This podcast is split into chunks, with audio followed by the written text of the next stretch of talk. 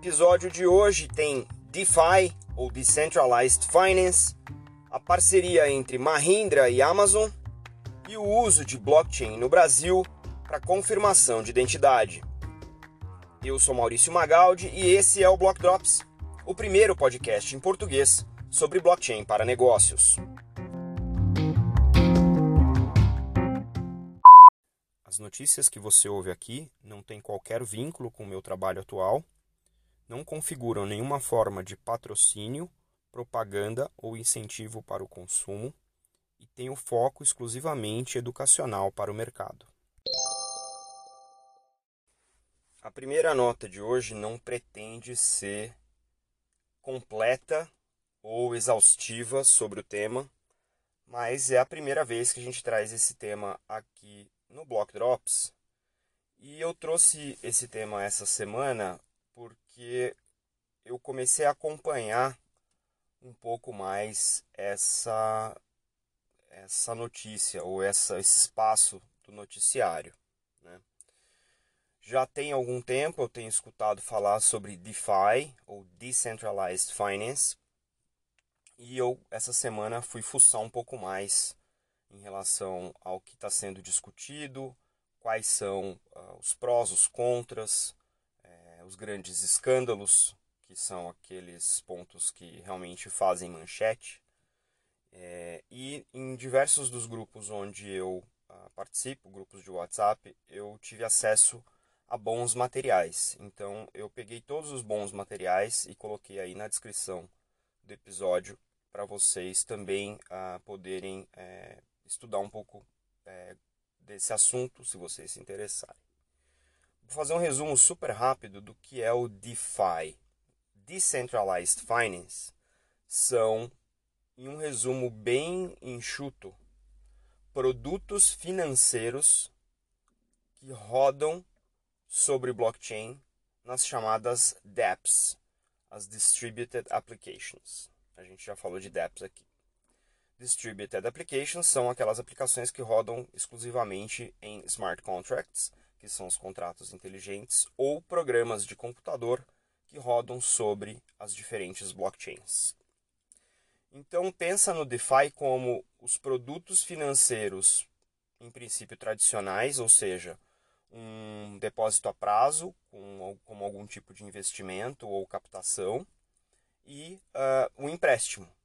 Então, uh, o, os produtos oriundos desse ambiente DeFi, eles, eles se parecem em dinâmica muito com produtos tradicionais né, do mercado financeiro, do mercado de capitais ou do mercado bancário, mas estão calcados em possuir e depositar é, criptoativos ou criptomoedas ou stablecoins em uh, decentralized exchanges, é, que são exchanges né, que trocam, trocam de moeda uh, também de maneira descentralizada e você, com esse depósito, você trava um valor né, nessa exchange, num determinado criptoativo, enquanto outros participantes desse mercado podem tomar este criptoativo como empréstimo para fazer outros tipos de atividade e pagam uma remuneração em cima deste empréstimo. E é assim que os ecossistemas em DeFi uh, geram seu valor. Muito parecido com o mercado formal tradicional, mas numa dinâmica completamente descentralizada e baseada em criptativos. Uma coisa que eu achei super curiosa desse modelo do DeFi é que no mercado tradicional você tem os juros ao dia, os juros ao mês, os juros ao ano, por exemplo. Mas no mercado DeFi, como ele é todo baseado no ambiente cripto, você pode ter a tempestividade desses juros de um outro jeito, com uma outra tempestividade. Então você pode ter os juros sendo apurado hora a hora, minuto a minuto, segundo a segundo até, ou como isso tudo roda em cima de diferentes variações do blockchain, bloco a bloco. Então, é uma maneira muito mais uh, volátil de você acompanhar né, a remuneração daquele depósito, mas é muito interessante que, de certa maneira, o ambiente cripto, de, alguma, de algum modo, tenha replicado produtos e serviços que são uh, naturais do mercado tradicional de uma maneira completamente nova. Então não é, não é tanto o que, é o como. Aí você pode me perguntar, pô, mas se você foi se interessar por isso por conta dos escândalos, quais são esses escândalos? O ponto do escândalo é que quando alguma coisa muito nova aparece e muita gente adota muito rápido, o valor sobe muito rápido e aí o interesse em permanecer operando daquela maneira, ao invés de sair com aquela grana toda do ecossistema, é muito menor. Então é muito mais interessante você sair do ecossistema com toda aquela grana. Em um ou dois casos recentes, é, foi exatamente isso que aconteceu. Um outro desafio nesse momento do DeFi é que, como tudo roda em cima de smart contracts, se eles não estiverem bem codificados e bem testados, você pode ter um, uh, algum tipo de bug né, nessa, nesse ecossistema e as regras não funcionarem como elas estão desenhadas. E aí você vai ter um problema mais tecnológico do que de negócio. Uma outra coisa que me encantou demais neste modelo são o que eles chamam de governance tokens.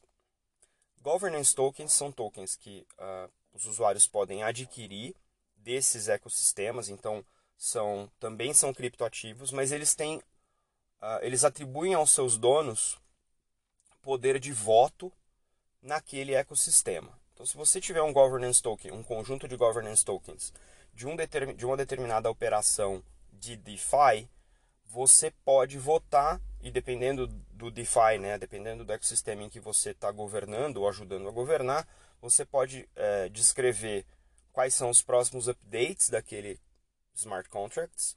Uh, você pode descrever as remunerações. Você pode ajudar a descrever, uh, inclusive, uh, quais são os produtos que aquele ecossistema vai suportar ou quais são os, os criptoativos, os underlying assets que você vai uh, permitir aquele ecossistema suportar. Então, ele democratiza esse, esse essa governança né? e, e isso uh, reflete no que uh, o, ecossistema chama de DAO, que é o, o Decentralized Autonomous Organization em que a governança deste próprio ecossistema ele é feito de maneira descentralizada. Eu sei que são vários conceitos, eu sei que são vários uh, acrônimos, né, várias siglas, mas eu acho legal para se aprofundar um pouquinho mais nisso. Isso aqui é só um resumo para vocês, para atiçar a curiosidade. Olhar nos links que estão na descrição do episódio, tem dois vídeos muito legais, tem links para sites de ecossistemas diferentes de DeFi que vão permitir vocês terem um pouquinho mais de noção desse espaço e eu prometo trazer para o podcast um pouco mais de informação sobre DeFi conforme essas notícias forem avançando e esse ecossistema for ficando cada vez mais maduro. Isso é um desafio para a gente aprender, mas também é um desafio para os mercados entenderem do que se trata e para o mercado tradicional olhar para isso e falar assim: será que isso me ameaça ou eu posso tomar uma vantagem disso também? Fica aqui a pergunta. A segunda nota de hoje é sobre uma parceria que eu não vou dizer que é inusitada, porque são dois gigantes da área de tecnologia, mas a maneira como ela está se dando uh, é bastante interessante e interessa para nós aqui do Block Drops Podcast. Né? A Tech Mahindra, que é um dos gigantes de tecnologia da Índia e que a gente já trouxe aqui uh, mais de uma vez com diferentes casos de uso, é, firmou essa semana, ou anunciou essa semana, uma parceria para desenvolver e oferecer soluções blockchain baseado no serviço de blockchain gerenciado da Amazon, da AWS. É, serviços gerenciados né, no ambiente da nuvem são serviços em que você tem não só a tecnologia, mas você tem um ambiente onde essa tecnologia é executada, as conexões, as integrações, o monitoramento, a gestão dos ambientes. Então, isso é feito de maneira integrada para permitir que aquela tecnologia seja facilmente desenvolvida, facilmente implementada e que ela seja colocada para rodar de maneira eh, bastante simplificada. Isso facilita não só para quem desenvolve, mas também para quem se integra e também para quem consome esses serviços. Então, uh, o, o, ângulo dessa notícia aqui, além dessa parceria e, e, e o fato de a Amazon está entrando com provedor de serviço num ambiente que hoje, para o mercado corporativo, é virtualmente dominado por Microsoft e IBM, é interessante, porque o Amazon, a Amazon não é um player a ser desprezado nesse aspecto, né? e nem a Tech Mahindra, que tem um histórico grande, tanto com blockchain quanto com outras grandes implementações em várias indústrias. E isso que é legal aqui. Qual que é o primeiro foco dessa, desculpa, qual que é o primeiro foco dessa implementação ou desse primeiro uh, dessa primeira iniciativa? É, nesse caso aqui, eles estão olhando é, gestão de partes, track and trace, rastreabilidade para a indústria espacial e para a indústria é, aeronáutica, então peças de avião e peças de equipamento uh, espacial, para uh, visibilidade dos, uh, dos fabricantes de equipamentos originais. Então, obviamente, a ideia aqui é garantir que não só o desenvolvimento, mas também a produção, né, a fabricação, o transporte, a entrega desse tipo de material, que às vezes tem é, impactos em relação à tempestividade, seja bem absorvido pela indústria e a gestão fique mais transparente dessa, uh, dessa cadeia de suprimento. Uh, não em detalhes, mas eles também citam aqui que a ideia é desenvolver para essas indústrias, mas também para uh, a indústria bancária, para a indústria de financial services, uh, telecomunicações, varejo, outros tipos de man manufatura, óleo e gás, tudo isso dentro de, de 12 a 18 meses.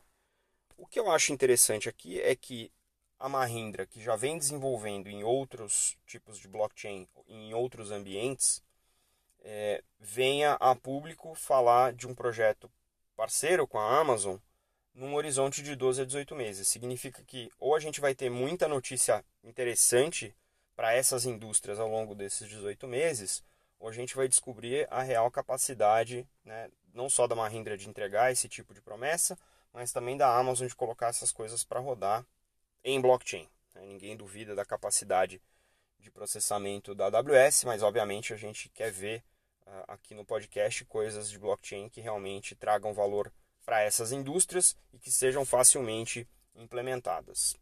Como sempre, vamos ficar de olho aqui e ver quais são essas notícias que vão aparecer nos próximos 12 a 18 meses e a gente traz para vocês no podcast.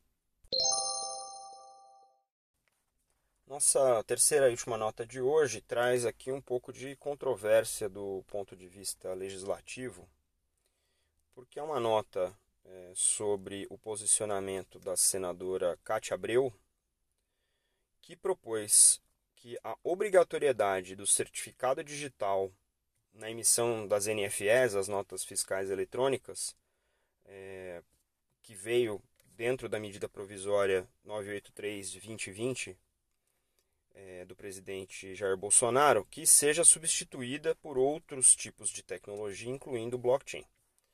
Essa, uh, esse certificado digital ele é um certificado uh, caro para a maioria dos brasileiros.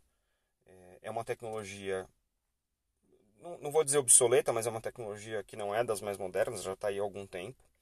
Tem algum nível de segurança, tem controle de chaves criptográficas, etc. Né? Mas a proposta da senadora é que outros métodos de confirmação de identidade possam ser utilizados, ou seja, que não seja uma exclusividade ou um monopólio da utilização dessa tecnologia atual de certificado digital que é exigido pelo governo brasileiro e, autarquias para confirmação de identidade e permitir uma assinatura válida digitalmente num ambiente legal. Né? O objetivo dessa proposta da senadora é que blockchain e outras tecnologias dariam mais acesso a mais brasileiros, mantendo o nível de segurança ou melhorando o nível de segurança uh, proposto pelo uso destes certificados digitais atuais. Né? Já existem sistemas, segundo a senadora, que proporcionam segurança na emissão e assinatura de documentos, como o BioValid projeto da SERPRO. Isso está no texto da senadora. Tá? Obviamente, é, do ponto de vista de segurança, a gente entende que identidade é um tema já resolvido por blockchain. Existem vários projetos, não só privados como públicos e open source para lidar com o que a gente chama de DID, Mas o mais interessante aqui é a discussão sobre tecnologia aplicada neste sentido, mas a regulação ou a legislação que permite o uso da tecnologia. A gente sempre discutiu aqui no, no Block Drops que uma tecnologia é uma tecnologia. O que a gente deveria regular, a gente como sociedade, como é, é, é construto social e como governo, né, deveria regular casos de uso e não necessariamente regular tecnologias. Quando uma MP, um projeto de lei diz que tecnologia X deve ser utilizada ou tecnologia X não deve ser utilizada, a gente acaba entrando numa mistura de legislação com aspectos técnicos e, obviamente, isso atrasa a adoção de tecnologias que podem trazer grandes ganhos a custos menores, não só individualmente, mas para toda a sociedade. Então, é interessante que numa MP exista uma citação e depois, para o projeto de lei subsequente, vem uma outra citação uh, defendendo o uso específico de outras tecnologias. Eu acho que esse é o tipo de coisa que a gente deveria acompanhar e eu vou continuar acompanhando aqui, porque pode estabelecer precedentes que ou melhorem a velocidade de adoção de tecnologias mais contemporâneas, como blockchain e derivados, é, ou pode atrasar isso no contexto do país. Então é interessante acompanhar. É, sugiro que vocês acompanhem não só aqui, mas também nos outros veículos e se informem, porque quem está organizado para que essas coisas aconteçam de maneira mais rápida, mais fluida e que a evolução da nossa infraestrutura enquanto economia evolua, é, tem que estar um pouco antenado nesse sentido. Então, eu acho que é legal a gente acompanhar. Fica aqui a nota de curiosidade de por que, que a gente está discutindo é, esse tipo de coisa nos textos da lei, né, nos termos da lei, por que, que a gente está estabelecendo é, uso de tecnologia A, B ou C neste sentido. Mas, obviamente, é, se está no texto, a gente vai ter que é, explorar não só a causa, mas também as consequências disso está tão uh, detalhado e explícito neste sentido. É, a gente acompanha e traz aqui para vocês conforme esse assunto evoluir.